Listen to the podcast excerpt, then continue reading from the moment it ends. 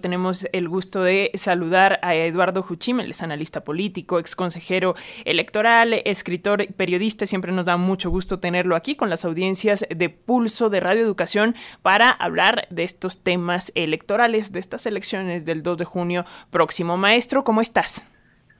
Muy buenos días, Alexia. Muy bien, me da mucho gusto saludarte a ti y a tu auditorio. Pues eh, gracias, gracias de verdad, maestro, por estar acá con nosotros. Y, y bueno, pues esta contienda por la presidencia de la República se suma un tercer aspirante, Álvarez Maínez de Movimiento Ciudadano. Desde tu punto de vista, ¿qué papel jugará en estos comicios este precandidato de Movimiento Ciudadano? Eh, pues tal vez, dadas las encuestas, pues no logre ganar, pero podría ser un obstáculo para el PRI, para el PAN, para el PRD. ¿Cómo lo ves tú? Eh, yo veo, Alexia, que Jorge Álvarez Maides, eh, que tiene una trayectoria larga ya, es joven, pero tiene una trayectoria ya en política, ya ha sido anteriormente, eh, antes, antes de ser legislador por Movimiento Ciudadano, ya lo fue por el Partido Revolucionario Institucional, de modo que tiene una, una larga eh, carrera ya, relativamente larga carrera política a pesar de su juventud. Eh, y yo creo que ofrece una eh, pues una figura fresca, una figura nueva para el electorado en general, porque no tiene tanto conocimiento como si lo tienen las candidatas o precandidatas eh, de un lado y de otro. Eh, yo creo que el principal papel de, de Jorge Álvarez Maides eh, más allá de a quién le quitará eh, votos, que eso está por verse, eh, es el hecho de que él representa una tercera opción. Es decir, en un ambiente tan polarizado como el que tenemos actualmente, en, ambos eh, polos, digamos, eh, en ambas partes, en ambas fuerzas políticas, las dos alianzas que ya sabemos, una que postula a Xochitl Gálvez y la otra a Claudia Sheinbaum, eh, en este en este ambiente eh, de polarización, yo creo que Álvarez Maínez representa una tercera opción que pienso yo que sería agradecible para el electorado porque, eh, digamos, ya no tiene que optar necesariamente entre uno de los dos polos y tampoco abstenerse. De tal forma que eh, es posible que eh, Álvarez Maínez difícilmente pudiera acarrearle a Movimiento Ciudadano un, un caudal de votos como el que hubiera logrado Samuel García, pero sin embargo creo que hará un papel decoroso y lo, la característica principal que yo le veo es esta que decía, y es la de presentar una tercera opción para el electorado. Ahora, las elecciones de 2024, maestro, tienen un ingrediente eh, histórico interesante. Casi 16 millones de jóvenes van a votar por primera vez y bueno, el argumento eh, de eh, publicitario de, Movimiento Ciudadano ha sido justo el del candidato joven. Eh, ¿Crees que puedan llegarle por ahí a esta parte del electorado que pues no hay que ningunear a estos millones de jóvenes que van a, ir a las urnas por primera vez? Para nada, hay que tener a esta eh, colectividad muy presente y yo creo que esa es la principal apuesta del movimiento ciudadano.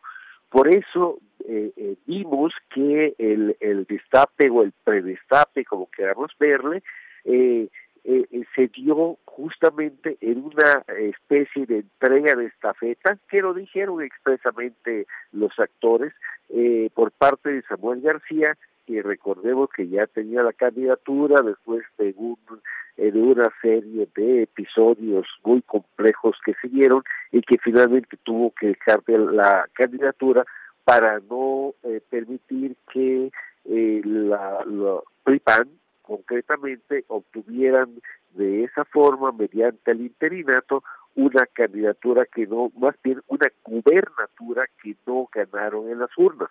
Eh, eh, entonces, esto tuvo su efecto simbólico, su intención simbólica de la estafeta de un joven a otro joven.